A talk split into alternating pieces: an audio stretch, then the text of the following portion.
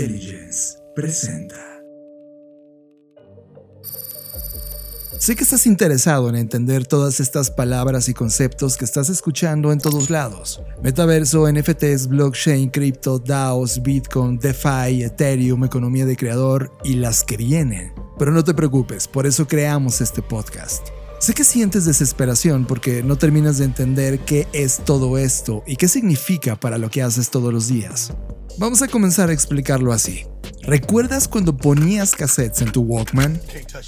En ese momento la industria de la música había encontrado una tecnología de transportación personal de datos, música, en un formato llamado cassette. Con el tiempo evolucionó y una nueva tecnología llegó al mercado, el CD. And what you've just been listening to is ultimate in recorded sound. It will make all conventional disc and cassette systems obsolete. It's dustproof, scratchproof, digitally recorded, read by a laser, and it's called the compact disc. Fue entonces que el Walkman desapareció y llegó el Discman. Aunque no era tan portable como el Walkman, la calidad de audio de la música se elevó notablemente. Estos dos ejemplos nos dejan ver la relevancia de la tecnología. La tecnología ha estado presente en cada uno de los grandes saltos evolutivos en términos sociales, económicos y culturales de la humanidad. En este caso, pasar del cassette al CD implicó un salto tecnológico, pero para la industria de la música no implicó una gran revolución, solo un cambio tecnológico de formato. La música se vendía de la misma forma que siempre, en el mismo canal, con la misma filosofía, solo cambió el empaque, pero todo eso cambió otra vez. Cuando a mediados de los noventas Internet llegó a nuestras vidas. Y obvio la pregunta vino a nuestras mentes. Podemos escuchar música en nuestras computadoras y buscar nueva música gracias a Internet en lugar de irla a comprar a Tower Records o a las tiendas. Fue entonces cuando apareció una tecnología llamada MP3 que permitió digitalizar la música. Y también surgió una plataforma llamada Napster, en donde podías descargar a tu computadora todos estos archivos de MP3 para que pudieras escucharla gratis. La primera vez que vimos una economía de compartir, de share economy, también fue la primera vez que vimos el modelo peer-to-peer, P2P. Es más, este acto disruptivo cambió el mundo para siempre. Ok, ok, hagamos una pausa. Este salto al MP3 fue un salto tecnológico también, pero el hecho de que pudieras descargar tu música gratis en una plataforma, esto sí cambió el modelo de la industria de la música fue una absoluta disrupción a todo lo que se conocía anteriormente. Hoy, casi 25 años después de ese momento de la llegada del MP3 y de Napster, la industria de la música ha evolucionado a servicios como iTunes de Apple, que incluso lanzó su propio dispositivo llamado iPod, al que recordaremos eternamente. Music's a part of everyone's life. And because it's a part of everyone's life, it's a very large target market all around the world. It knows no boundaries. And we think not only can we find the recipe, but we think the Apple brand is going to be fantastic because people trust the Apple brand to get their great digital electronics from. And we are introducing a product today that takes us exactly there. And that product is called iPod. Fue ahí que vimos nacer el concepto de podcast y contenido generado por usuario. Vimos una explosión de música independiente que dejó de rogarle a las disqueras para crear música cuando ahora existía otra forma de llegar a las personas. Vimos evolucionar la plataforma iTunes a Spotify en un modelo de negocio en donde dejamos de descargar la música en MP3 para ahora escucharla en la nube gracias a nuestra suscripción y la tecnología de streaming. ¿Te das cuenta? ¿Cómo brincamos del Walkman al Discman, al MP3, el iPod y finalmente Spotify? Eso es lo que exactamente le está pasando a Internet ahora mismo. El metaverso, las NFTs, blockchain, cripto, DAOs, Bitcoin, DeFi, Ethereum, economía de creador, son tecnologías separadas que están emergiendo ahora mismo. Tecnologías que están en una fase de creación de infraestructura, de especulación, de lo que se convertirán, se está sentando las primeras bases filosóficas de la disrupción que provocarán, pero también se presentan los primeros grandes errores que cometerán, provocando crisis, historias que inevitablemente los llevarán a la maduración y evolución. Sí, Metaverso, NFTs, blockchain, cripto, DAOs, Bitcoin, Ethereum, economía de creador, etc. No son tecnologías por separado. Son una generación de hipótesis de innovación. Todas son una pieza de un rompecabezas que apunta a un objetivo, evolucionar la plataforma de comunicación, transacción e intercambio cultural más importante de la historia de la humanidad, el Internet. Muchos le dicen a este nuevo salto Web 3, otros hablan de descentralización pura de Internet. Lo cierto es que estudiando todo esto, la mejor descripción hasta ahora que conocemos es la economía de plataforma. Plataforma es el conjunto de tecnología, comportamientos, modelos de negocio, políticas, infraestructura, contenidos, seguridad, gadgets, dispositivos, economía, que en conjunto nos ayudan a moldear o definir una cultura gracias a su funcionalidad, practicidad, comodidad, entretenimiento, interacción, generación de riqueza e intercambio. Metaverso, NFTs, blockchain, cripto, DAOs, Ethereum, economía de creador, todas las anteriores son tecnologías que están ahora mismo en una parte larvaria de la economía de plataforma, en donde código, diseño, algoritmos, inteligencia artificial, automatizaciones, economía, política, sociedad, creatividad e infraestructura tecnológica convergen con todas las actividades económicas, sociales, recreativas, culturales e intelectuales de la humanidad. Cuando decidimos crear este podcast, el objetivo es ayudarte a entender esta transformación que ha iniciado desde los noventas y que como toda herramienta, el humano puede usarla, uno, para innovar, para crear, para mejorar los modelos que conocemos, para cuidar al planeta y lograr una equidad de vida, para lograr la conciencia humana y convertirnos en una generación que trascienda los problemas de nuestros tiempos. O dos, convertirla en un arma que nos lleva a la perdición. Y debido al oportunismo, el hype, la especulación, los engaños, el analfabetismo digital y que con esos errores se provoque pobreza y mentira. En este podcast apostamos por la primera, la innovación.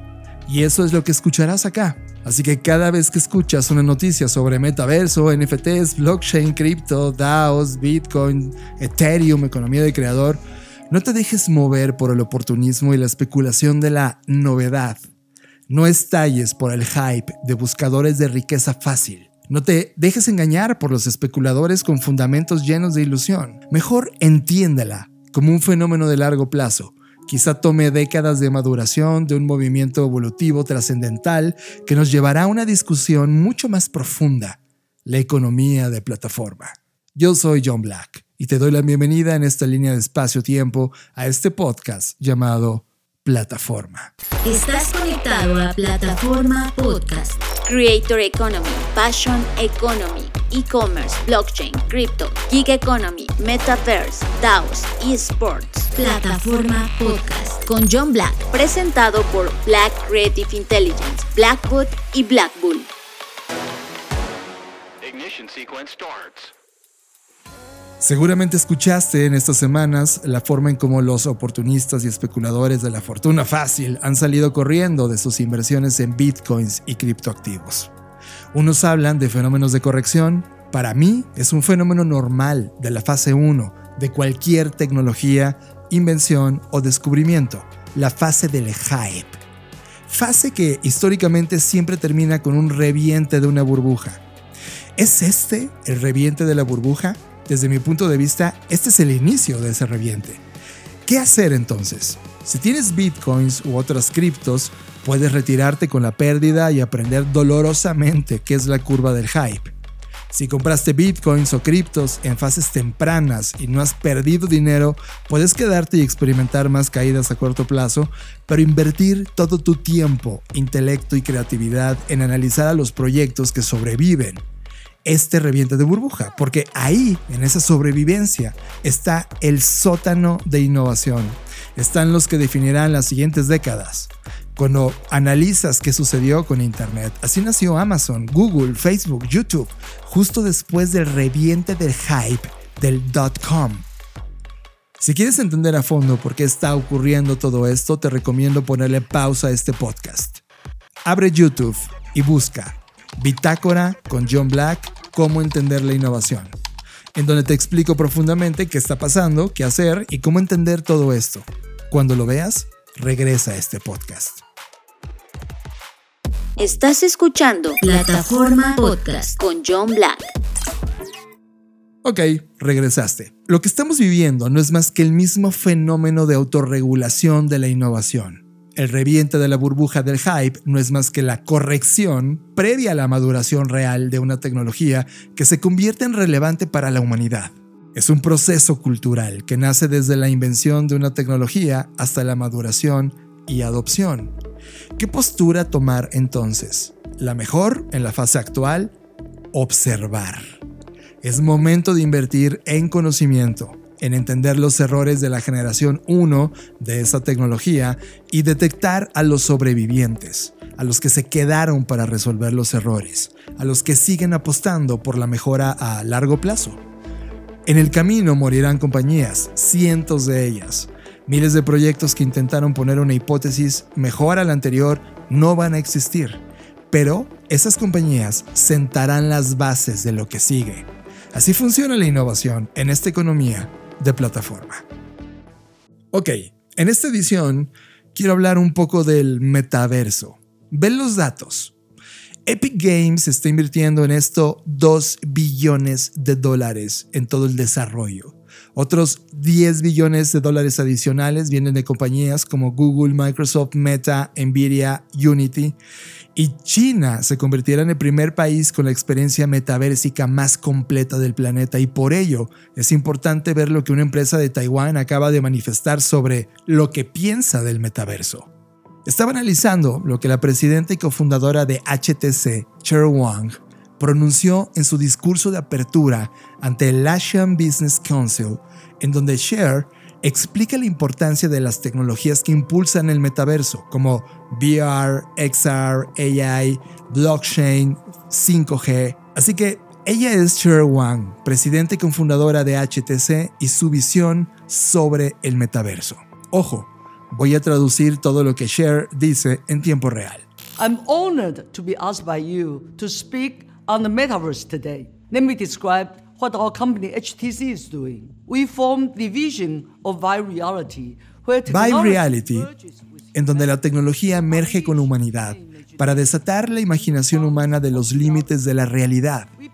Creemos que la tecnología que nos mueve a esa visión es gracias a la realidad virtual, la realidad aumentada, la inteligencia artificial, blockchain y la conectividad de alta velocidad como la 5G. Estos son los fundamentos del metaverso. Nuestra visión es un mundo donde la tecnología se desvanece con el fondo, pero la experiencia se vuelve lo importante. Un mundo donde podemos colaborar, jugar, aprender y soñar una plataforma abierta creada por las personas, aceptada por las personas y compartida por las personas. El metaverso tiene dos principales aspectos. Uno, los avances de la tecnología en donde VR, AR, AI, blockchain, conexión de alta velocidad son la llave del metaverso. VR más AR proveen esa esencia inmersiva, los avances en semiconductores, los algoritmos para el cloud computing permitirán el desarrollo de dispositivos mucho más ligeros y confortables, además de la creación de dispositivos que estimularán nuestros sentidos y permitirán una experiencia realista. Por inteligencia artificial y su tracking con mucho mejor emulación de la percepción humana permitirán crear avatares con mejores movimientos, gestos y expresiones faciales tan naturales como los nuestros.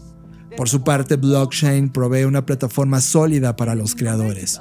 Con sus creaciones artísticas y comerciales en el blockchain, su valor será reconocido la alta capacidad de conexión ubicua como 5G es vital para el metaverso, gracias al ancho de banda, la transmisión rápida que mejora la captura de movimiento y permite la transición entre experiencias más simples. En 40 años de experiencia tecnológica he presenciado la evolución de la computación personal. Con la llegada de Internet, el mercado de las computadoras explotó y sigue creciendo hoy en día. Luego llegaron los smartphones, pero no fue hasta que el Internet móvil llegó que los teléfonos inteligentes realmente se consolidaron. Desde hace años tenemos VR y AR, pero será el Internet inmersivo el metaverso los que dirijan esta adopción masiva. El metaverso es la siguiente generación, la siguiente carretera de la información y va a ser enorme. 2. El segundo impacto es la experiencia humana y los beneficios sociales. La tecnología inmersiva elimina las limitaciones del mundo físico, tiempo y espacio para traer ese sentimiento de presencia, incluso cuando estamos lejos uno del otro. Eso no hace solo la experiencia mucho más real, sino que también crea memorias increíbles. El metaverso abre nuevos mundos, haciendo experiencias increíbles accesibles para muchas personas, lo cual va a empujar los límites de nuestra creatividad.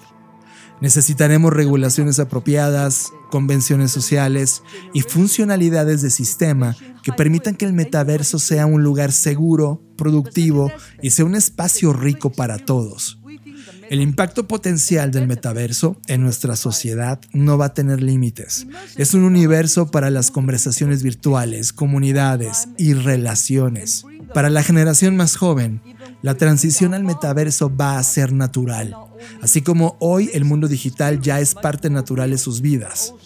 Para las generaciones más adultas, el metaverso representa un regalo de elección.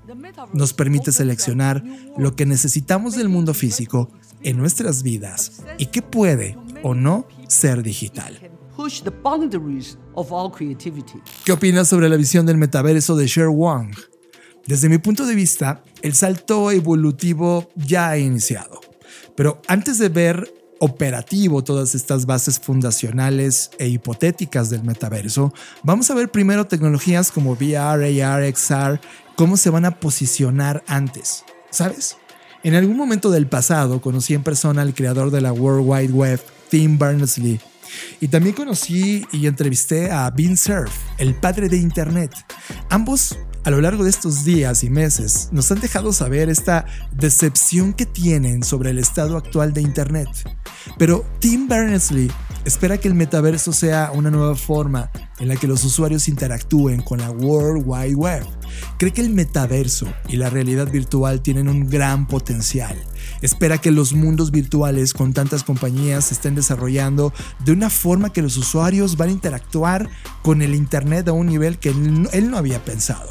Voy a leer textualmente lo que piensa Tim Berners-Lee. La gente se pregunta sobre la realidad virtual y si el metaverso será todo el futuro. Y la respuesta es que sí, será parte del futuro. Creo que podrás sentarte entre una película y un mundo de realidad virtual de esa película. Eso es lo que espero. Cierro lectura. Tim Berners-Lee además está a favor del metaverso y ha mostrado mucho interés en los NFTs y en general de la tecnología blockchain. De hecho, puso a subasta un token no fungible de código original del sistema que creó, el cual terminó vendiéndose por 5.4 millones de dólares. Berners-Lee también confundó y dirige Inrupt, un startup que ofrece servidores capaces de almacenar datos de los usuarios para que sean los propietarios de los mismos quienes puedan controlar y acceder a su información. ¿Qué opinas de esta visión? Me encantaría leerte en mi Twitter, arroba John o si te gusta Instagram, arroba Jonathan Álvarez, o en LinkedIn, búscame como John Black, o estoy probando una nueva plataforma, es miss.fans diagonal John Black. Estás conectado a Plataforma Podcast con John Black.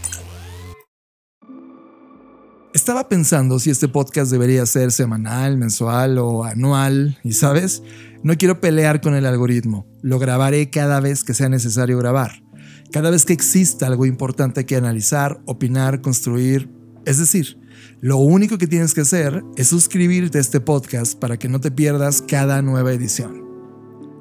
Y desde la última vez que grabé este podcast ocurrió un evento que no puedo dejar de comentar. Parto de un hecho total. Twitter es una de las plataformas más influyentes a nivel de opinión pública. No es la plataforma número uno en términos de usuarios, no necesitó ser la número uno en ese rubro para así convertirse en la plataforma donde se discuten las noticias, los temas, las tendencias políticas y económicas del mundo. Presidentes de naciones, CEOs, directores, medios de comunicación, influenciadores del mundo de la política, la economía y una parte importante de las mentes que hacen que el mundo funcione tienen su perfil activo en Twitter y eso es muy valioso. En total, hay 1.3 billones de cuentas de Twitter, pero solo 330 millones son usuarios activos. 211 millones de usuarios activos diarios monetizables, 500 millones de tweets publicados todos los días, es decir, cada minuto se publican 350 mil tweets, y 23% de la población de Internet está en Twitter. Estos datos fueron suficientes para llamar la atención de Elon Musk. Mira, sobre Elon Musk todos tenemos un punto de vista. Lo puedes amar, odiar, pero como todos los grandes íconos de la historia de la humanidad, no puedes ignorarlo. Elon invirtió en Twitter porque lo usa todo el tiempo para influenciar al mundo. Era su playground en donde inflaba o destruía muchos de los proyectos. Lo defiende como un ejercicio potencial para ser la plataforma de libertad de expresión en todo el mundo y para lograrlo necesita transformarse en una empresa privada. Esto le costó o le va a costar 43 mil millones de dólares, que logró gracias a una oferta pública de adquisición tremendamente hostil de 54.20 dólares por acción, que supuso un 38% más del valor que tenían las acciones el 1 de abril, el día que anunció públicamente la inversión que llevó a Musk a hacerse del 10% de la compañía. Pero te preguntarás de todo este hype que estás leyendo, ¿por qué decidir gastar 43 mil millones de dólares en comprar Twitter y no invertir esa misma cantidad en crear el siguiente Twitter? Piénsalo bien. El propio Mark Zuckerberg, que está jugándosela con todo para conquistar el metaverso en los siguientes 10 años, apenas ha invertido 10 mil millones de dólares en Facebook Reality, su división de metaverso encargada de crear hardware, software y contenidos en realidad virtual y realidad aumentada. Elon Musk decide invertir cuatro veces más esa cantidad de un solo golpe. Y sí, yo honestamente confío en ese movimiento. Elon ha reinventado al menos dos industrias. Primero fue con Tesla, su empresa de vehículos eléctricos, y luego fue con SpaceX, la empresa de cohetes, y puso algunas bases de lo que conocemos hoy como PayPal. Este movimiento de Twitter me deja entender que Elon le urge algo, en verdad, le urge, mucho más grande que él. Y de cara a los medios, la sensación fue crear el botón de editar o agregar funciones como desmencionar. Pero eso es irrelevante. Hay un artículo que escribió Mike Isaac para el New York Times en el que habla de los grandes planes de Elon Musk para Twitter de acuerdo a una presentación que presentó a los inversionistas. Punto número uno. Quiere quintuplicar los ingresos anuales de 26.4 mil millones para 2028 frente a los 5 mil millones del año pasado. 2 reducir la dependencia de Twitter de la publicidad a menos del 50% de los ingresos, ya que quiere impulsar la economía de creador creando modelos de suscripción. 3. Twitter generaría 15 millones de dólares de un negocio de pagos para 2023, que crecería alrededor de 1.3 mil millones para 2028 gracias a todo lo aprendido por PayPal. Esta capacidad puede lograrse. 4 aumentar el ingreso promedio por usuario en 5.39 dólares, una métrica clave para las empresas de redes sociales que pasaría de 24.83 a 30.22 para 2028. 5. Quiere llegar a 931 millones de usuarios para 2028. La mayor parte de ese crecimiento provendrá del negocio de economía de creador, incluido Twitter Blue por el cual los usuarios pagan 3 dólares al mes para personalizar su experiencia en la aplicación. Musk espera 69 millones de usuarios de Twitter Blue para 2025 y 159 millones para 2028. Sexto y último punto. Hay un proyecto llamado X, que todavía nadie tiene claro, pero Musk espera tener 104 millones de suscriptores para 2028. En las estimaciones totales de usuarios de Musk se incluyen lo que parece ser suscriptores de un nuevo producto, el que les decía que se llama X, que tendría 104 millones de usuarios. Pero en el fondo, totalmente en el fondo, la compra de Twitter está dejando a Elon Musk jugar con el poder inmediato y las posibilidades de la economía de plataforma. Y con la incógnita de cómo se va a integrar Twitter en el ecosistema Tesla, SpaceX, Starlink, Neuralink, SolarCity, OpenAI, The Boring Company y todo lo aprendido en PayPal. Cierro con un comentario que hizo Musk y lo voy a leer textual. Esta no es una plataforma para ganar dinero. Mi fuerte sentido intuitivo me dice que es importante tener una plataforma pública que sea de máxima confianza y ampliamente inclusiva. Es entonces el futuro de la civilización, pero no importa la economía en lo absoluto. Cierro cita.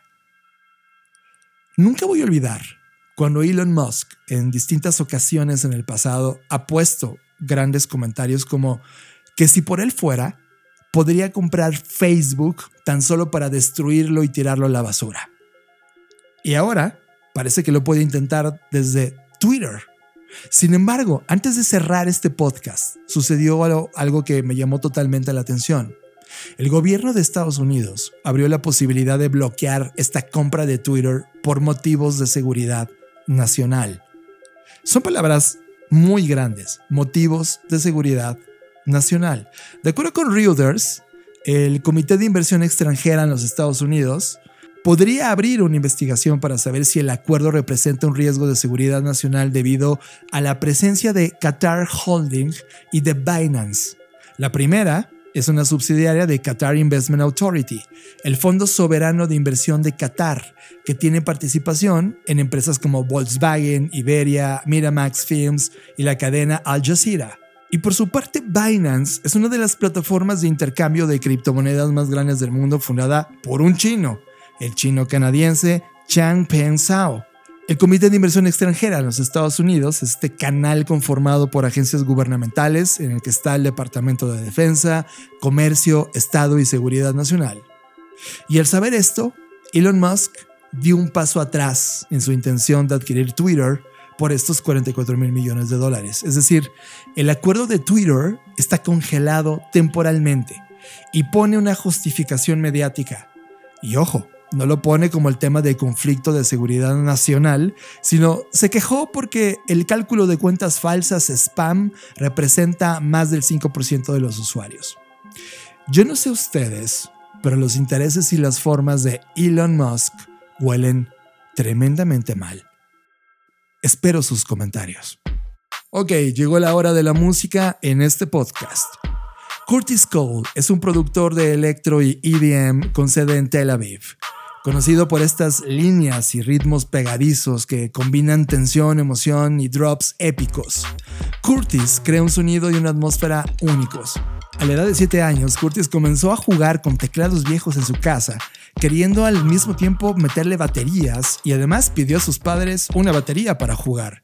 Después de que decidieran comprarle una batería pero que era demasiado ruidosa, Curtis decidió tocar en sus teclados. Hasta el día de hoy, Curtis crea esta música utilizando técnicas de percusión con los dedos como parte de su amor por este exquisito ritmo. Pero Curtis Cole se une a Offering, que fusiona este audio orgánico y electrónico, uniendo influencias orientales y occidentales con una dosis de nostalgia y modernismo en un estilo narrativo poderoso, chamánico. Actualmente Offring ha estado ocupado construyendo un nuevo estudio de grabación y trabajando en varios álbumes. Juntos entregan este track llamado One in a Million, en donde logran esta fusión interesante. Curtis Cole Offering One in a Million y ustedes escuchan Plataforma Podcast.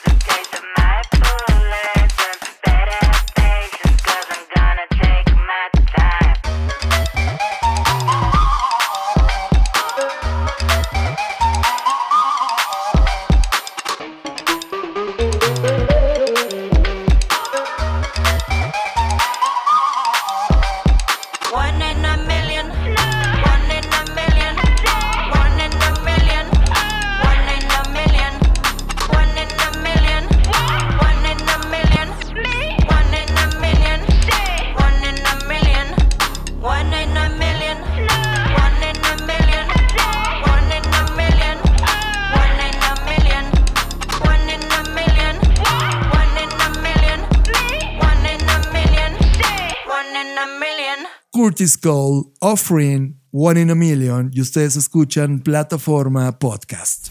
Esto es Plataforma Podcast con John Black.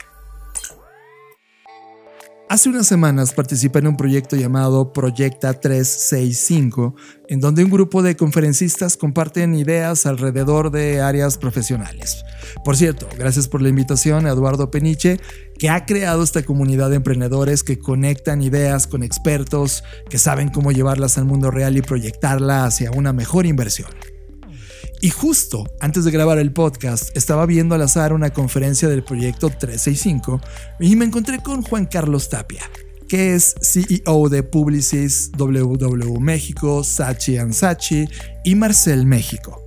Y debo confesar que me emocioné. A nivel personal me encanta Sachi Sachi, así que me detuve a verlo. No tengo el gusto de conocer a Juan Carlos Tapia, pero dejaré un fragmento de su charla cuando habla de innovación pero voy a brindar un poco de contexto.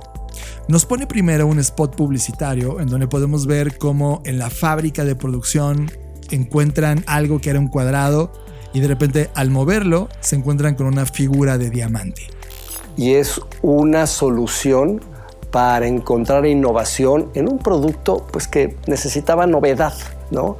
Eh, se los explico, lo, lo, vamos a dejar correr y luego también se los explico un poco para que vean lo, ridículo y brillante de la solución, ¿sí? Shreddies are supposed to be square. Have any of these diamond shapes gone out? New Diamond Shreddy cereal. Same 100% whole grain wheat in a delicious diamond shape. No sé si lograron escuchar bien el audio, pero este es un producto que son unos cuadritos de avena y un día le dan la vuelta y ahí tienen un nuevo producto. Y es una verdaderamente es una idiotez. Pero el valor de innovación que genera y el impacto que genera, pues le da mucho valor, ¿no? Y ahora la gente pues quería los de diamante y no quería los cuadritos y luego hicieron un empaque que tenía ambos, ¿no? Que es el mismo, ¿no? Simplemente le dan la vuelta. Y es otra perspectiva totalmente diferente y seguramente cobraban más por los de diamante que los, por los otros cuadritos. ¿Entienden? Es un producto que ya tenían simplemente tenían un problema de que no tenían una innovación e innovaron con lo que tenían. ¿no? Entonces, muchas veces encontramos la innovación y alguna novedad en cosas que están justo enfrente de nuestros ojos. Son tan obvias, tan obvias que las dejamos eh, pasar. requiere de, dedicación para encontrar ese tipo de cosas, ¿no? Saben, esta es exactamente la razón por la que hace más de media década dejé el mundo del marketing y la publicidad, por pensamientos como estos. ¿Les parece innovador al mundo de los directores de marca, marketing, publicidad y todos estos seres humanos que una galleta cuadrada, si la giras 90 grados, es una galleta diamante? Es decir, ellos pensaron que crearon un producto distinto. Y esas ideas son las que el mundo de la publicidad ha perseguido durante décadas para disfrazar de novedad un producto que es viejo. Eso es lo que hace una industria basada en la interrupción. Al final del día, un spot, un anuncio, es solo eso, algo que te interrumpe. ¿Sabes? La innovación se trata de lograr cambios, mejoras, modificaciones que buscan que ese producto o servicio resuelva un problema o potencie algo que era bueno en tres niveles. A nivel de producto, a nivel de modelo de negocio o a nivel de experiencia. Pero lamentablemente esta industria publicitaria sigue pensando en el cómo maquillar el cómo darle vuelta para justificar una mentira, el cómo emocionarse por algo que sí confieso es sumamente creativo. Pero todo ese presupuesto envuelto en esa creatividad no mejoró el producto, no mejoró el modelo de negocio, no mejoró la experiencia. Solo le pusieron un nuevo empaque a un producto viejo, justificando lo que ahora es un diamante. Y sabes, le pagan a personas como Juan Carlos por encontrar estos giros de tuerca, estos trucos que engañan. El mundo de la publicidad, y lo digo en serio, y con mucha admiración para los que están dentro de esta industria, está llena de genios creativos, de seres humanos que constantemente crean, mejoran, llevan al siguiente nivel las cosas. Pero la dinámica de esa industria ha concentrado la atención y su energía de toda una generación creativa en solo crear campañas, spots y piezas publicitarias que ejecutan el cómo engañar, cómo interrumpir, cómo manipular, cómo disfrazar algo, envolverlo de promesas y novedad y decirle que eso es innovador. Gracias a unos premios de metal en forma de león, lápiz o vidrio, ¿sabes? Sirva este comentario como una gran provocación, una que los lleve a explorar qué es realmente la innovación un día tendremos a todo el talento de estos seres humanos aplicado a esto, la economía de plataforma.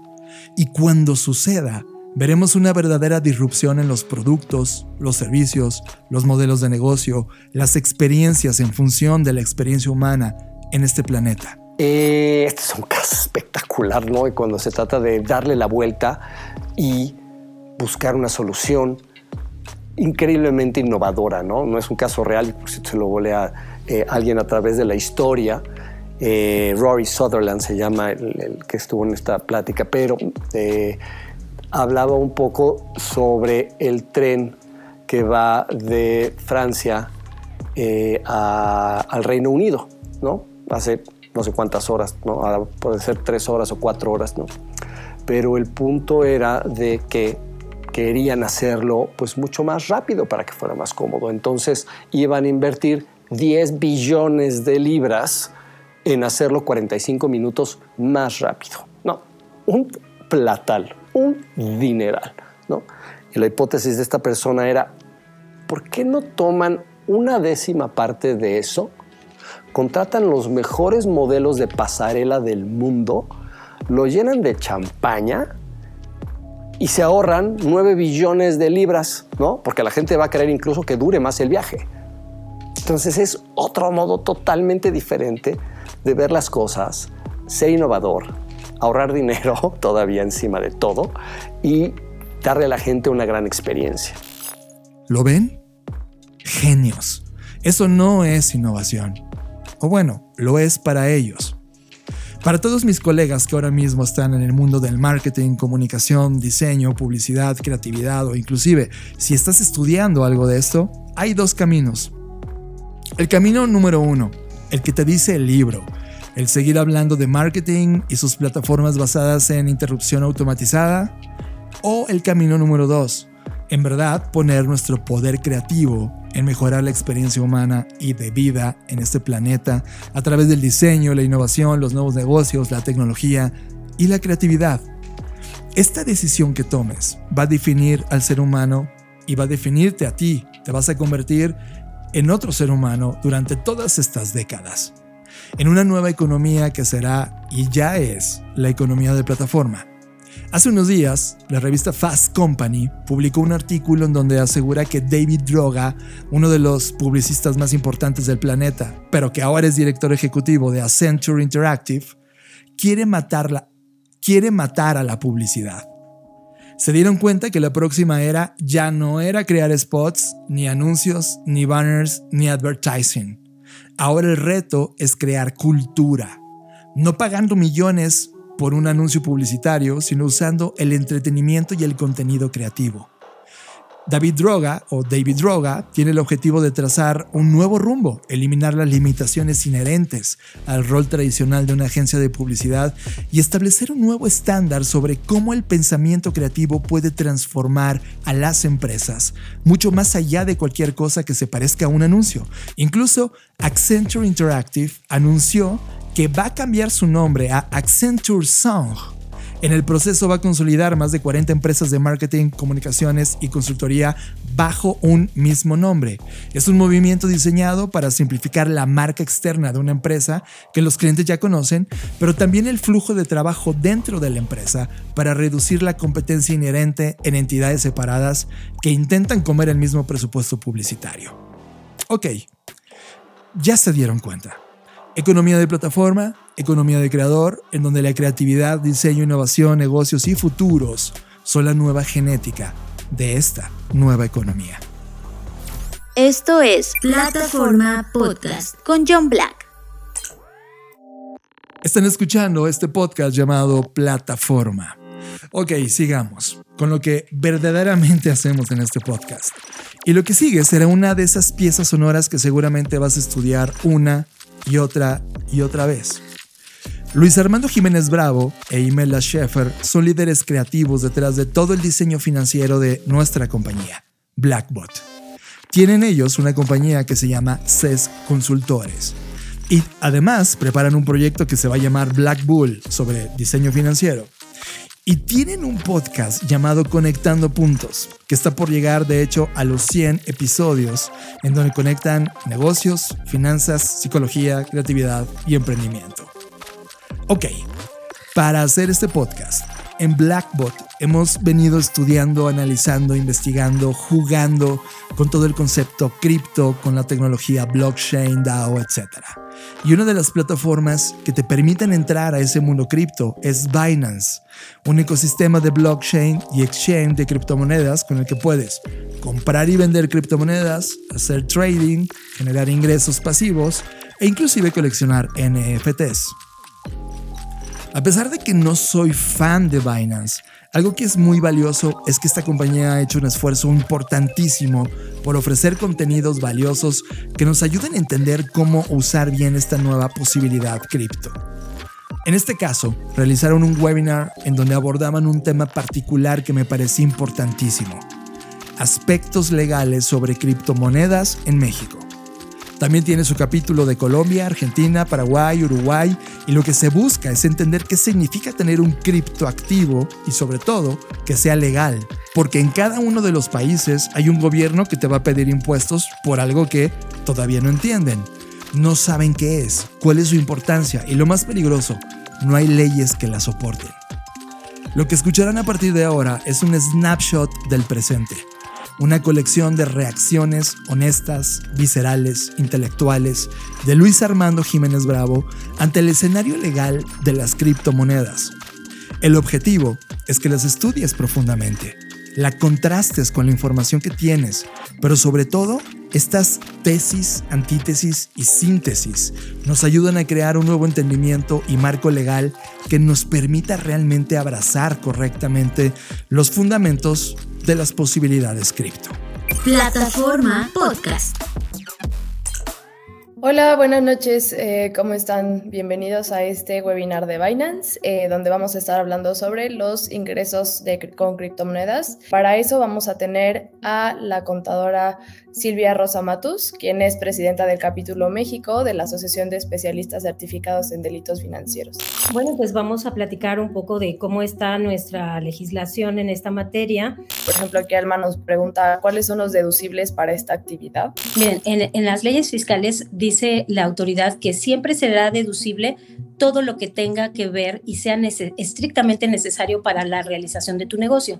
Entonces, vamos a decir, bueno, pues yo eh, tengo que comprar este, computadora, yo tengo que comprar, tengo que pagar el internet, este, yo tengo que demostrarle a la autoridad que los gastos que hice y que quiero hacer deducibles tienen que ver con mi actividad y que son necesarios. Entonces la luz es necesaria, a lo mejor ya estoy rentando unas oficinas, la renta de las oficinas. Entonces, como les digo, cada caso es particular y tendríamos que estar viendo eh, cómo están dados de alta, cómo tienen el negocio, ¿verdad? Este, a lo mejor pues yo nada más eh, estoy en mi casa o a lo mejor si tengo rentado unas oficinas. Si ustedes eh, están teniendo ingresos, lo que la autoridad les va a permitir hacer deducible es que sea necesario y estrictamente indispensable para la realización de mi negocio. La verdad es que la ley es, eh, se, se se publica, se, se emiten las leyes eh, y sobre todo en materia fiscal, vamos a decir, desde un ámbito general, ¿no? Y habrá algunas ocasiones que haga algunas precisiones en temas particulares. Entonces, si nosotros eh, queremos buscar eh, que si las criptomonedas graban impuestos, no vamos a encontrarlo de esa manera, ¿no? Sino que será de una forma general. Porque empezando desde nuestra constitución, pues nuestra constitución política de los Estados Unidos mexicanos, en su artículo artículo 31 y 73, dice que es obligación de todos los mexicanos contribuir para los gastos públicos, así de la federación como de, bueno, Distrito Federal o, o, CDMX, ¿verdad? Del estado y municipio de, en que residan de la manera proporcional y equitativa que dispongan las leyes. Entonces, este es nuestro primer fundamento. A ver, entonces, si se va a considerar una compra, entonces si es deducible, entonces, ¿es activo o no es activo? O sea, ¿lo voy a tratar como inventario o como activo? Porque si me estás diciendo que es una compra, pues entonces no le aplican las reglas de los activos porque los activos se tendrían que depreciar a través del tiempo. Entonces, si es activo o no es activo, o qué tipo de activo va a ser, o al final si es moneda. Esta confusión que se me está generando, pues justamente me deja en el, o sea que si hago holding, sí lo deprecio, pero pues se deprecia, pero al mismo tiempo se revalúa, entonces la depreciación se actualiza o no, pero tengo un tope en la ley que me dice que no puedo revalorizar activos más de una vez este, cada cinco años, entonces pues ¿qué hago caso? Al final del día el bottom line es que justamente al no entender la dinámica operativa, pues nadie sabe, ¿no? Y, penosamente, pues ni las personas que están en una comisión que supuestamente se quieren especializar en este tema. Eh, como les digo, las leyes en México están de forma general.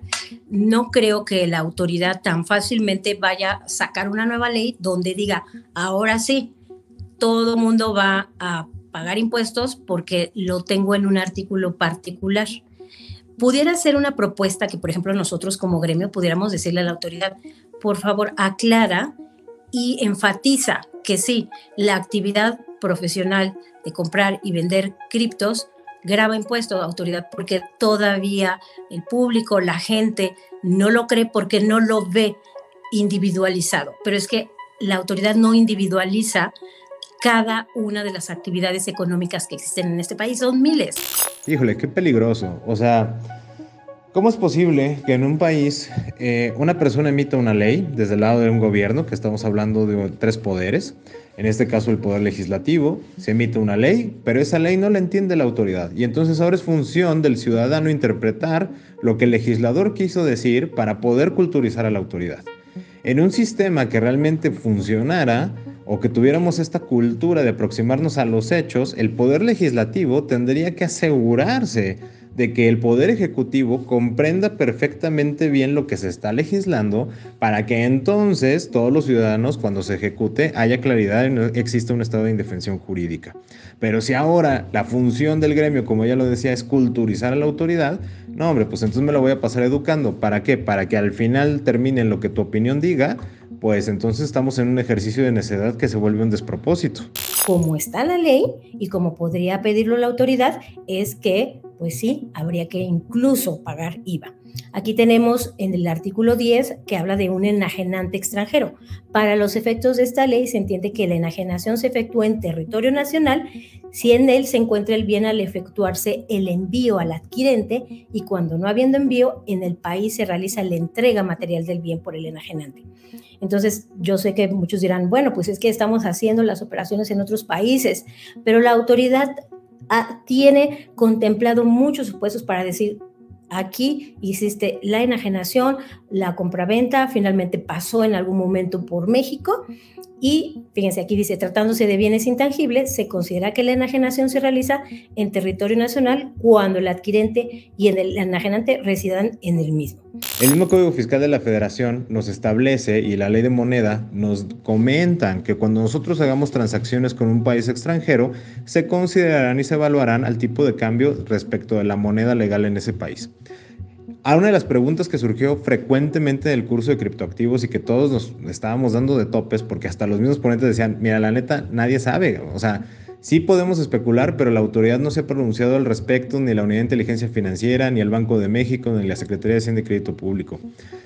El Salvador ya determinó que es moneda de curso legal el Bitcoin. En consecuencia, si yo hago operaciones con El Salvador o con una persona que me está vendiendo Bitcoins del Salvador, yo lo tendría que tomar como moneda y en consecuencia tendría que acumular la ganancia o la pérdida como moneda y en consecuencia no se consideraría un activo. Pero eso terminaría por contradecir lo que marca la ley FinTech, lo que esta misma persona expuso, la definición misma sujeta al Código Civil Federal de Bienes Muebles, porque estoy hablando de una moneda legal extranjera. Allá en ese país sí la consideran moneda legal. Si hago una operación con Dubái y me paga en Bitcoin y allá la tienen considerada como moneda legal, bueno, todavía no es el caso, pero cuando llegue eso, pues ¿qué voy a hacer? ¿Cuál va a ser el tipo de cambio? No lo voy a encontrar en Banco de México. Y eso es peligrosísimo porque también el mismo código me dice que me tengo que sujetar al tipo de cambio que nos marque el Banco de México. Porque ahí se va a estar regulando la, el, el margen, ¿no? el spread que se tiene entre la transacción y lo que el Banco de México está leyendo. Entonces estamos muy atrasados, estamos copiando y pegando situaciones internacionales de la GAFI, que a lo mejor ahí vienen países con una visión de política pública más tendiente a la innovación, pero aquí lo estamos adaptando sin notar que nos estamos contradiciendo con las mismas leyes y que no estamos reformando los artículos sensibles para tener claridad y objetividad en el cumplimiento de las obligaciones. Precisamente hay una diferencia entre lo que es un activo, un activo virtual o cualquier otro tipo de activo y lo que es una moneda, ¿no? Entonces, eh, fiscalmente un activo se va a grabar impuestos cuando se transmita la propiedad ¿verdad? De una persona a otra, entonces se van a empezar a detonar efectos fiscales. Va a causar IVA cualquier tipo de compra-venta de activos, sea virtual o no virtual, tangible o intangible, es un activo. Entonces va a causar IVA a menos de que esté expresamente establecido que está exento. Entonces, en nuestra ley no tenemos nada hablando de que se exentan, por ejemplo, de IVA a el tema de compra-venta de criptos, ¿verdad? Y se puede generar un ingreso cuando se pague un bien o servicio con dicha criptomoneda. ¿Y qué son las monedas? Bueno, las monedas se devengan por ganancia o pérdida cambiaria, no se genera una deducción al adquirirla, ni un ingreso al venderla. Por eso es que el Banco de México dice que no son monedas también. Entonces, como no es moneda, entonces una moneda pues este, no, no genera IVA, ¿no? Sí, qué bien que tienes la ley, pero si tú misma me dices que la ley no es sencilla, que hay una interpretación, o sea, si no tenemos ni claro qué es el cripto, oye, va a ser un activo virtual, ok pero ¿qué crees? No cumple con la definición porque pues entonces no hay ningún tipo de activo virtual en México. No existe, ¿sí? Y el que salga no funciona porque nada más por el hecho de que no se puede utilizar para todo tipo de acto jurídico, pues entonces no es activo virtual. ¿Qué es? Pues no lo sé, pero no es activo virtual. Si desde ahí no se le puede pasar a un programador para que te ponga un apartado, para que pongas la información, entonces, ¿qué tipo de plataformas vamos a tener? Ya vivimos la experiencia en febrero cuando les comentaba, no está cargando las retenciones. ¿Eso es por la ley? No, es porque alguien le comunicó al programador, el programador lo tuvo que traducir, algo no hizo bien en el tema del cargado de las bases de datos porque a lo mejor no lo entendió plenamente y entonces estamos teniendo estos errores. ¿A quién dejan indefensión? Al contribuyente. ¿Cuál es el problema fuerte? Que la autoridad, en su opinión, desapegándose totalmente de los hechos, la plataforma funciona perfectamente bien. Si tú no cumples, pues te voy a cobrar. Y es como de, oye, pero es que esa es tu opinión, en tu opinión funciona, pero en el hecho no. Y aquí lo peligroso es que, como ya lo mencioné en el otro de los audios, pues pareciera entonces que todo el mundo está reconociendo que está pesando más la opinión de la autoridad que los hechos. Y nuevamente, ¿dónde está quedando el Estado de Derecho en todas estas cuestiones aquí en México? ¿Cómo puedo crear un sistema que se regule, que sea cumplidor, que sea objetivo? si no tengo la claridad y la simplicidad. Algo que yo he aprendido con ustedes y que me ha enseñado Fer es justamente el tema del user experience donde, oye, tú quieres crear una buena experiencia para el usuario, quieres que sea intuitivo, quieres tener la menor cantidad de fallos dentro de tu sistema, pues para el usuario principal que está interactuando y que te va a dar el input para tu sistema, tiene que quedarle muy claro qué es el input que te tiene que estar dando. Y tiene que comprender muy bien qué es lo que va a salir, cuál va a ser el output producto del proceso que se está dando en ese sistema. Si tú como usuario no lo comprendes, pues entonces por mucha fiscalización y muchas auditorías y muchos FDIs que tú manejes, pues simplemente nunca vas a llegar a tu meta de recaudación. ¿Cómo puedes sistematizar lo incomprensible? ¿Cómo puedes grabar un impuesto? ¿Puedes determinar una lógica, una mecánica para que sea claro para todos si ni, tú mismo lo comprendes? Ella hablaba uno de los puntos de, pues hazle la consulta, pero si la misma autoridad o la gente que está atendiendo esas consultas no comprende la dinámica operativa de este fenómeno, ¿En qué sentido va a resolver? O sea, ¿a mí de qué me sirve lo que resuelva si no está entendiendo lo que está ocurriendo? ¿Cómo puedo sistematizar lo que no comprendo? No es posible. O sea, voy a hacer algo, voy a crear un sistema, pero no va a ir apegado a aquello que está sucediendo porque va a ser desde mi incomprensión. Y eso también creo que es un elemento que falta eh, poner en la mesa de pues primero te tienes que capacitar muy bien antes de que quieras cobrar tu parte, porque inclusive dime tú qué parte me quieres cobrar, el 30%, el 35%, más la, la cuota fija, me quieres cobrar a lo mejor la tasa de los este, títulos de valor del 1.52, o a dónde nos estamos dirigiendo con esto. Lo conecto con la plática que diste, John, de justamente que luego, luego me metí a ver, de esta parte de 360, donde Tú hablabas de esta curva, ¿no? O lo estabas mostrando, de cómo se da el rezago en la adopción tecnológica o en el desarrollo del pensamiento e innovación. La tecnología tiene la curva que es exponencial, ¿no? Súper acelerada, etcétera. Luego los individuos, luego los negocios y luego la política pública. Cuando empezamos a tener opiniones o preguntas y, y respuestas respecto de lo que la política pública tiene, es improcedente hablar sobre lo que viene en la tecnología. No se empatan, están totalmente distanciadas pero la política pública quiere que tú entiendas las leyes según lo que ellos opinan, lo cual es riesgoso porque no está entendiendo la dinámica de los negocios, la dinámica de los individuos y obviamente la dinámica tecnológica. Entonces, aquí tenemos una disyuntiva. Si me aboco entonces a estudiar plenamente los criterios, las opiniones, y yo quiero seguir el tema de la política pública, es contradictorio con la innovación. Que hay un área de oportunidad tremenda en el cual podemos buscar que la política pública se adapte al, al pensamiento de innovación, sí, definitivamente pero algo que nos están demostrando y con esta plática que nos compartieron, desde el pensamiento interpretativo del gremio profesional, se quieren respaldar en la política pública, pues no hay cabida para darle curva a la, adopción de la innovación tecnológica vamos a ir siempre tarde. Pero tenemos gobiernos en Estonia, tenemos gobiernos en Rumania, tenemos gobiernos en Dubái, bueno, en Emiratos Árabes Unidos, tenemos gobiernos en El Salvador, en Irlanda, que su pensamiento de política pública, su cultura, la manera en la que se quieren aproximar a estos hechos que están ocurriendo en el mundo, es, ok, ¿sabes qué? Voy a darte reglas claras para que tú te puedas desarrollar. Aquí en México, como ella también lo dijo, ni la autoridad se está preparando lo suficiente y no tiene suficiente personal. Entonces, ¿por qué no estás creando reglas que no necesiten un genio para que las interprete? No se debe de pagar impuestos cuando yo hago un tema de compraventa de mi cripto porque no lo veo en la ley. La verdad es que la ley es, eh, se, se, publica, se, se, emiten las leyes eh, y sobre todo en materia fiscal vamos a decir, desde un ámbito general, ¿no? Eh, no es que las personas estén buscando ver, ni los asesores jurídicos estemos buscando ver, oye, pues que diga específicamente cripto, que en teoría sí debería de ser, porque justamente estamos hablando de un principio de objetividad. Pero bueno, si hablamos de un principio de creación legislativa generalista, entonces mencióname las reglas, pero que reflejen la dinámica operativa de estos actos jurídicos. ¿Qué acto jurídico estás encuadrando? La compraventa, la retención, la especulación. Y si lo vamos a manejar como especulación, ¿qué lo trato? Como si fueran acciones. Las acciones no graban ISR cuando las estamos enajenando. pero tiene ciertos requisitos para hacer acciones. No me estás dando reglas claras de cuál es la dinámica. No me interesa que me digas específicamente al detalle el proceso pero sí al menos que tus reglas estén definiendo cuáles son los parámetros dentro de esta dinámica general de la operación y de la realidad que consiste este ecosistema financiero digital. ¿Por qué tenemos que pagar impuestos si tenemos una ganancia, ya sea por cripto o podemos tener una ganancia porque vendemos sillas, mesas o galletas? O sea, cualquier ganancia que sea de forma lícita, dice nuestras leyes en México, pues tendrá que grabar impuestos. Entonces, hablando del tratamiento fiscal de las cripto, eh, precisamente hay una diferencia entre lo que es un activo, un activo virtual o cualquier otro tipo de activo y lo que es una moneda, ¿no? Entonces, eh, fiscalmente un activo se va a grabar impuestos cuando se transmita la propiedad, ¿verdad? De una persona a otra, entonces se van a empezar a detonar efectos fiscales. Va a causar IVA cualquier tipo de compra-venta de activos, sea virtual o no virtual, tangible o intangible, es un activo. Entonces va a causar IVA a menos de que esté expresamente establecido que está exento. Entonces, en nuestra ley no tenemos nada hablando de que se exentan, por ejemplo, de IVA a el tema de compra-venta de criptos, ¿verdad? Y se puede generar un ingreso cuando se pague un bien o servicio con dicha criptomoneda.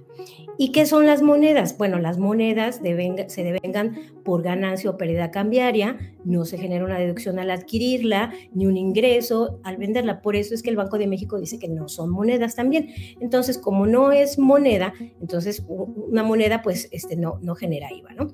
La ley sobre la renta en el artículo primero nos dice que se grabarán los ingresos de todos los contribuyentes, personas físicas o morales establecidos en territorio nacional.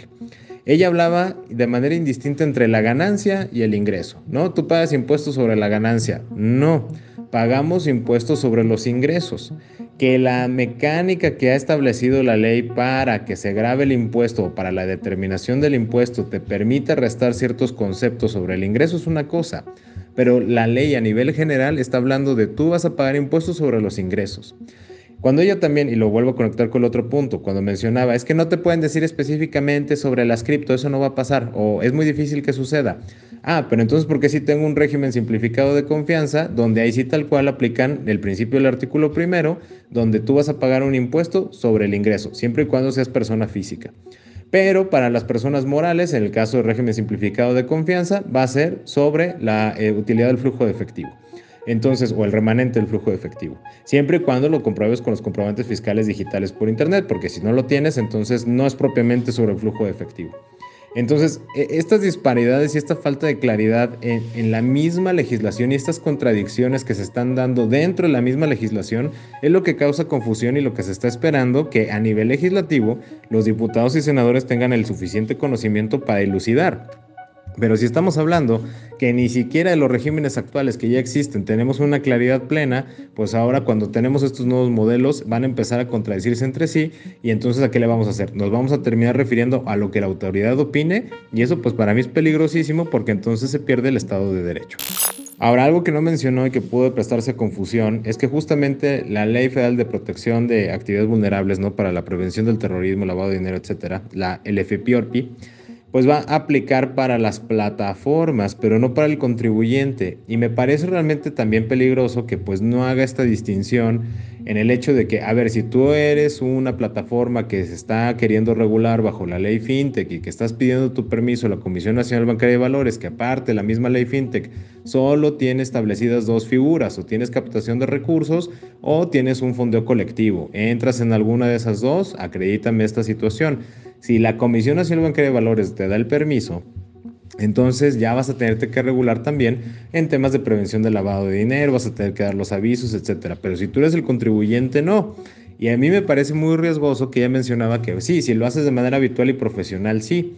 Ok, me falta entonces que me digas cómo acreditas lo profesional. Si no existe una carrera, si no existe, o sea, cómo acredito el profesionalismo en algo porque cobro por eso, ok, si lo estoy haciendo con mis propios recursos y no lo estoy cobrando a nadie por esto, entonces no es una actividad profesional, aun cuando sea habitual. Y me parece también, insisto, muy riesgoso y me preocupa un poco porque si ese es el criterio que se está manejando en estas esferas que están haciendo las comisiones, no sé cómo se den sus charlas, pero imagínense entonces cuando le hicieron la pregunta de que, oye, soy un, este, una persona, la pregunta era muy clara, estoy en sueldos y salarios y he comprado y vendido este, a través del exchange cripto. ¿Qué onda? ¿Qué hago? Y cuando le da la vuelta y no le responde de manera directa de, mira, es que no se puede encuadrar en nada.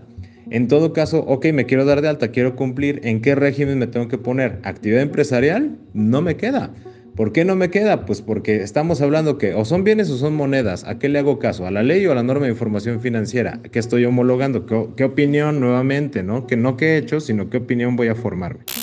Les digo, puede ser controversial, puede haber voces que digan, no, yo eh, puedo pelear este artículo y lo que ustedes quieran y manden, pero pues la autoridad pues siempre tiene la sartén por el mango y pudiera estarnos encuadrando y que en su opinión, si las operaciones, no importando que a lo mejor la plataforma es en otro país, dice tú eres mexicano y entonces al final del día, este, eh, yo puedo demostrarte que estás en México haciendo esas enajenaciones y para mí sí pagas impuestos, ¿no?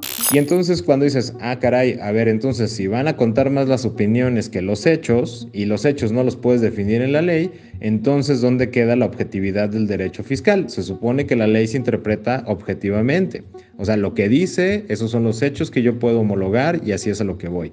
Pero si esto se va a quedar reducido a lo que opine la autoridad, pues entonces, pues si nos vamos a mover por opiniones, todo es válido. ¿Para qué queremos leyes que nos están abocando a los hechos? ¿no? Entonces me parece muy peligroso porque ese es un, ese es un espíritu que está rondando ahí en todo el gremio contable y, e inclusive entre varios abogados que justamente es de, no, bueno, pero es que la autoridad puede opinar. Yo mismo se los he comentado a ustedes, es peligroso porque hay que irnos al litigio. Y falta ahora entonces, como ya he visto y les comentaba, que hay magistrados que también están haciendo uso de la sana crítica, entre comillado, que les platiqué esa historia, y entonces dices, híjole, hasta el juez va a juzgar en función de las opiniones y no de los hechos, nuevamente, entonces, ¿para qué tenemos un principio de la objetividad de la ley? Miren, eh, eh, uno de los contadores de Bitso está dentro de mi comisión, entonces él fue el que eh, a mí me enseñó, ¿verdad?, a, entrar a la plataforma y cómo comprar. Yo tengo, por supuesto, Bitcoin, Ether, Litecoin y y ya. Y, este, y para mí, pues digo, por mi edad, no sé, a lo mejor no, no soy tan disruptiva y no compro y vendo, ¿verdad? Este, no me dedico al trading. Yo eh, lo quise hacer para poder entender cuando me quisieran contratar como contadora fiscalista de esta materia. Pero la verdad es que conforme me he ido metiendo, pues digo, wow, o sea, ya tengo que aprender a hacer trading, ¿no? Entonces, este, voy de poco a poco. Yo lo que he hecho es holdear otro de los puntos importantes respecto a la exportación e importación de bienes, muchas de las plataformas, y ella mencionaba al final el tema de Bitso eh, y el contador de Bitso, ¿no? Este cuate Vogel. Uno de los puntos que más apuran es que justamente Bitso creó otra sociedad en Gibraltar para que Bitso no tuviera los bienes en territorio nacional. Pero esto ya de por sí es una falsedad. El tema de cripto no tiene territorialidad. O sea, vamos a decir, cripto está en el Internet. No tienes Internet, no puedes acceder a la cripto. ¿Qué territorio tiene el Internet? ¿Cuál es el territorio del Internet? Puedo decir que es territorio mexicano y entonces se quieren homologar o reducir esta situación que es muy delicada a mencionar, ah, desde la IP que se hizo la transacción, ¿ok?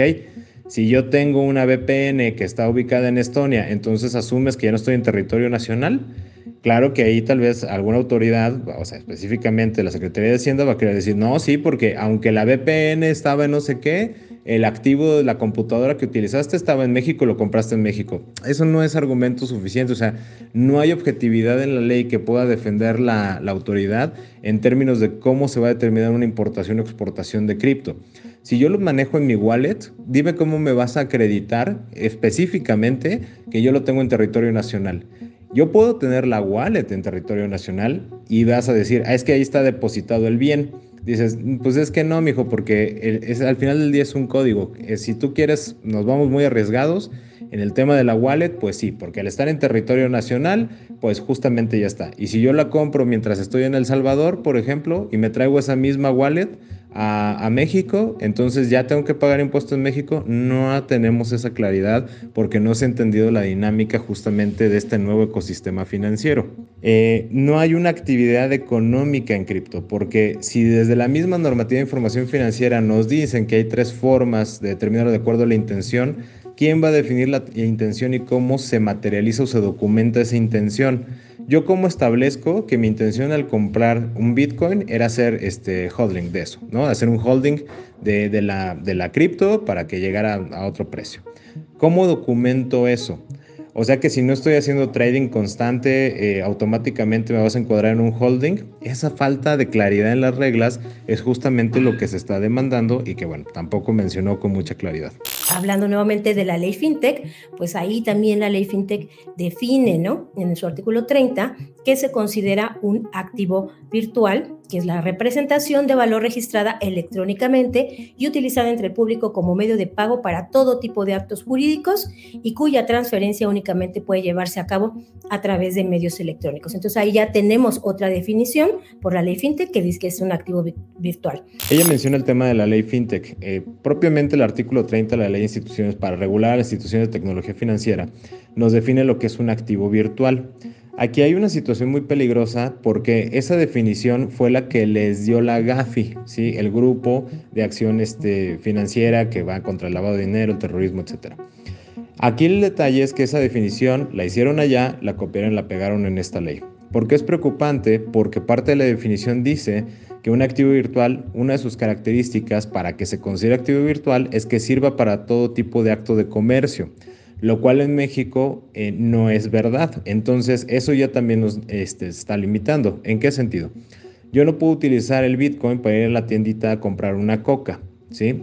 Oye, pero si hay establecimientos que te lo aceptan. Sí, pero no es para todo tipo de acto de comercio. Está a voluntad de la parte que lo quiera aceptar, pero propiamente no es un acto general a nivel federal el que yo pueda utilizar ese medio de intercambio. Entonces, no sirve para todo tipo de acto de comercio. Hay limitantes inclusive para actos de bienes inmuebles, para transacciones con automóviles, que si bien notarios han hecho estas transacciones, eh, le han tenido que estar rascando la ley para encuadrarlo en una interpretación y siempre mencionando a sus clientes que existe un riesgo de que no se empate con el criterio de la autoridad, que ahorita voy a ir a ese tema de los criterios. Eh, ella habla sobre la objetividad de la ley y la generalidad de la ley, lo cual es muy cierto. Sin embargo, ya en la práctica legislativa y en la técnica legislativa no se ha dado de esa manera. ¿Por qué lo comento? Porque en la ley sí se discriminan actividades específicas y en la misma ley que es de aplicación general se tienen apartados. Lo estamos viendo con los regímenes fiscales. Aún en las personas físicas tienes un régimen específico, por ejemplo, para inmuebles, ¿no? Enajenación de inmuebles.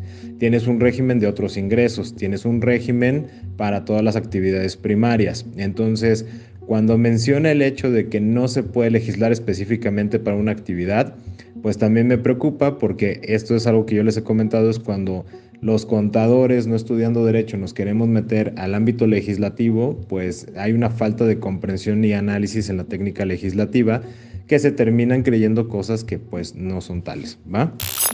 Ya sé, es demasiada información, pero tremendamente importante. Por eso te dije que este podcast lo vas a estar escuchando muchas veces. Pero me quedo con este último análisis que Luis Armando Jiménez Bravo nos hace al final. Híjole, pues todas las señales nos están hablando de, este tema de cómo nos, como como cultura, o sea, no es un tema de, prosperar ni de generar riqueza, porque creo que eso es independientemente de la territorialidad en la que te encuentres, pues justamente vas a buscar las formas de generar esta energía, eh, como bien lo menciona John, de generar riqueza y pues como yo os he mencionado, de generar prosperidad, de crearte opciones. Entre los hechos, que es esta economía digital que se está dando, que es producto netamente de la innovación, lo que está permeando en la aplicación jurídica en el país, y en el tema fiscal específicamente aquí en México son opiniones y el hecho de movernos en opiniones, como ya lo dije varias veces, es muy peligroso. Pues para mí una opinión es el cómo culturalmente o una persona se relaciona con un hecho. Pues estoy viendo ejercicios jurídicos e inclusive hasta fácticos en términos de innovación en un país como lo es Estonia. Yo cruzo los datos como les mencioné, por eso les mandaba el mensaje. Si estamos viendo que en Estonia están los mejor evaluados en competencia financiera, están modificando sus leyes de una manera congruente y con mucha claridad en términos de este ecosistema digital, pues oye, a mí me interesaría más tener relaciones con Estonia y desenvolverme en la experiencia de Estonia porque sus opiniones, la manera en que se relacionan con los hechos, son mucho más congruentes que las que estoy viendo en México. Y eso pues me parece inquietante, ¿no? O sea, inquietante porque pues estamos ahorita en México. Y, es un tema de, pues, en largo plazo, si es visualizando donde se están relacionando con los hechos de una manera que le están apostando a la innovación. Esta reforma fiscal de 2022 fueron un montón de parches que se sacó la autoridad, justamente, o sea, hablo desde el Poder Legislativo como autoridad, justamente para parchar y cerrar los eh, puntos que ni siquiera se han metido a entender. ¿Por qué les digo esto? Porque lo justo lo que ustedes comentaban, oye, en las empresas ya quieren el cómo, ¿no? La recetita del cómo hacerlo. Pues lo mismo el poder legislativo. Quiere que llegue alguien y les diga, mira, así es como lo tienes que hacer. No lo entienden porque esas personas les dicen, es que, mira, si vas a legislar, no te puedo decir el cómo legisles. Tienes que entender perfectamente bien el qué vas a legislar, cuál es la dinámica, qué jugadores están eh, este, involucrados en este tema y cómo se están interactuando entre sí. Y eso sobre lo que tú vas a legislar. Ah, no, qué flojera, está muy complicado. Mejor vamos a hablar de una refinería, de si vamos a hacer para atrás la reforma eléctrica. O sea, no mentes. O sea, e-, ese, ese tema cultural de cómo nos estamos relacionando a los hechos es lo que a mí me preocupa. Oye, si no te gustan las reglas, muévete a jurisdicción. Eh, ahí está Estonia, ¿no? Estonia tiene reglas muy claras para el cripto, nada que ver con lo que tenemos aquí en México. Ahí el cuerpo legislativo, el poder ejecutivo, aunque ella diga que pues no, que están súper, en todos lados se cuecen habas y no sé qué, sí, el hecho es de que todos los países normalmente las leyes no son específicas, son generales y que bueno, el poder ejecutivo tendrá que entender cómo se van a aplicar. Pero también sabemos y es un hecho que hay países donde sí se empezó a dar esta comunicación viendo la relevancia de la dinámica operativa que está dando este ecosistema digital, donde dijeron, oye, vamos a ponernos de acuerdo para dar reglas claras para poder incentivar la economía. Ese movimiento no lo estamos viendo en México y eso es lo que preocupa. Lo que más inquieta y, todavía me preocupa más después de ver esta plática es el hecho de que desde el mismo gremio profesional de la contabilidad, desde el mismo Colegio de Contadores Públicos, en este caso el Instituto Mexicano de Contadores Públicos, estén validando estos despropósitos y estos caprichos que está planteando el Poder Legislativo sin realmente entender el fenómeno y que todos están colgando el tema de que, bueno, pero algún día esto llegará. Ahorita no nos están auditando, pero un día va a pasar. Ajá, cuando tienes leyes, qué pasa si se esperan los cinco años estos muchachos, me quieren hacer hacia atrás cinco años y me va a decir, ah, mira, es que de acuerdo a mi opinión, tú debiste haber pagado un millón de pesos, pero con los recargos y actualizaciones ahora me tienes que pagar dos millones de pesos. Oye, a ver, espérame. Primero, pues dame las reglas claras. Yo te fui, te consulté. Les comentaba el caso de la unidad de inteligencia financiera. Oye, dame claridad.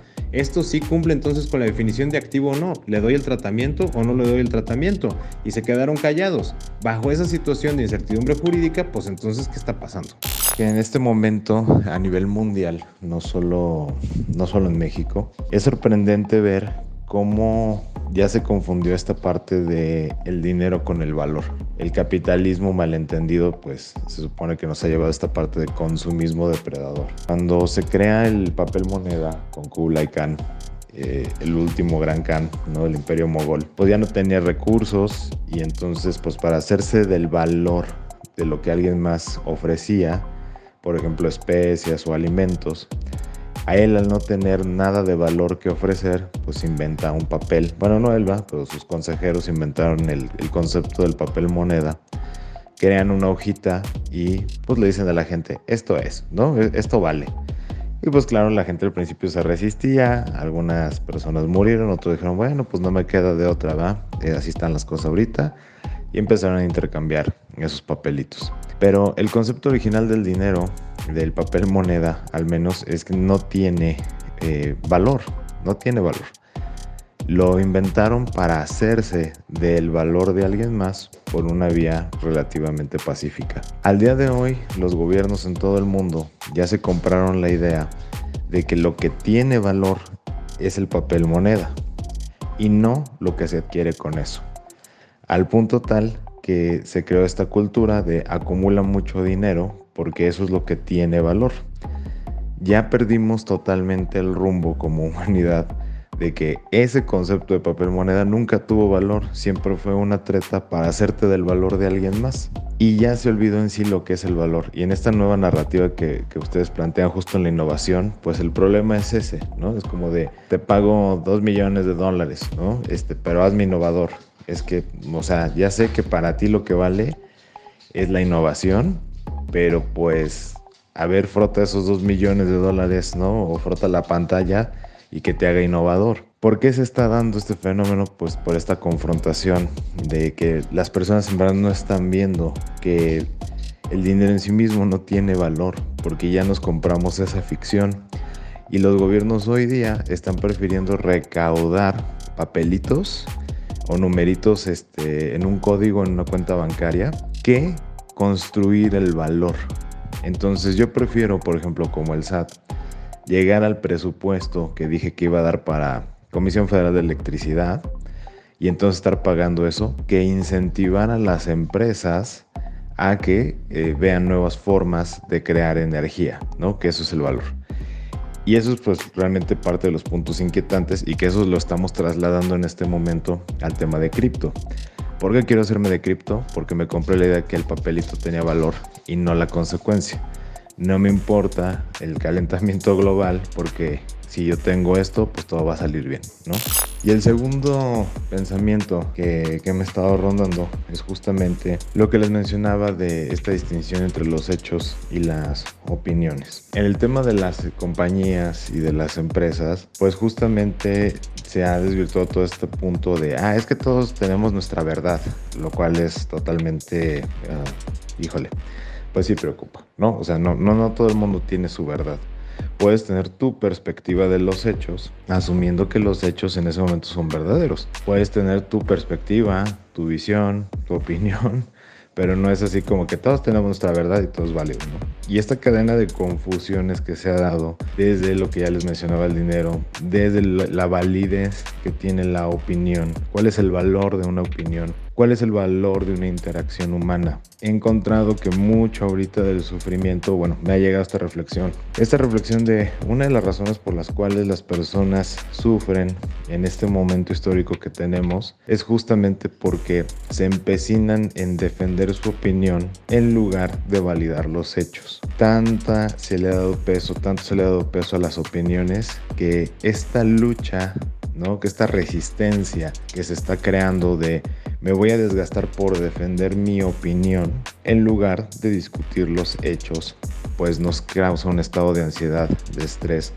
Y no me refiero solo a los individuos, sino inclusive a las instituciones y a las organizaciones. Como ya no están refiriéndose a los hechos, sino a las opiniones, la política ya se permeó de todo eso, pues también los gobiernos están encontrando formas de justificar lo injustificable. Y, y me refiero no solo en México, Ahorita están tirando mucho a Bukele que por qué está haciendo la Bitcoin Cities y El Salvador pues está súper mal y que mejor deberían de usar ese dinero para mejorar los servicios y, tal, ¿no? Dice sí, pero él ahorita ya tiene dinero para la Bitcoin City porque atrajo inversión, ¿no? Porque hay mucho movimiento y les compartía que uno de los abogados con los que hablamos en El Salvador decía, sí, creció exponencialmente el turismo en El Salvador y de que hay más derrama económica, definitivamente la hay y eso nos está permitiendo hacer otras cosas. Esta parte también ya de que creamos como sociedad de importa más defender tu opinión que cuestionar la perspectiva de los hechos o buscar validar los hechos, pues nos está terminando por crear un estado de sufrimiento que se traduce en la gran renuncia. Eh, porque en mi opinión, el, este liderazgo es deficiente. Pues sí, pero ¿cuál es la base objetiva desde la que estás partiendo? No, pues es que me hace sentir mal. Bueno, el hecho es que tienes un sentimiento. Ahora podríamos ir a desmenuzar esas situaciones. El no querer hacer ese alto en el camino de cuestionarse y confrontarse, pues es otro de los puntos contra los cuales en este momento pues estamos trabajando y definiendo para poder construir esta plataforma de la que hablamos y que bueno ya les compartiremos. Nos vemos en el futuro. Estás escuchando Plataforma Podcast con John Black. Con esto llegamos al final de Plataforma Podcast. Yo soy John Black y será todo un placer volvernos a escuchar en la siguiente línea de espacio-tiempo. Gracias por estar acá No olviden visitarnos en otros proyectos que tenemos en la Black Creative Intelligence Creative Talks Podcast. Este podcast sí es semanal, lo hacemos Fernanda Rocha y yo. Bookshake, donde reseñamos libros de innovación, diseño, creatividad, negocios y futuros. Conectando puntos, como les decía, el podcast de Luis Armando Jiménez Bravo e Imelda Sheffer. Y por supuesto, recuerden que tenemos una comunidad llamada blackci.rocks. Visítenlo, blackci.rocks. Yo soy John Black, me encantaría leerte en mi Twitter, arroba John o si te gusta Instagram, arroba Jonathan Álvarez, o si lo tuyo es LinkedIn, búscame como John Black. Y recuerda que estoy probando una plataforma que se llama mis.fans, diagonal John Black. La estoy probando, si quieres ver y visitarme por ahí, visítame. Ha sido un placer compartir contigo esta línea de tiempo y como decimos en Blackbot, nos vemos en el futuro. Estás desconectándote de Plataforma Podcast con John Black. Presentado por Black Creative Intelligence, Blackbot y Blackbull. Plataforma Podcast. Nos conectamos en el futuro.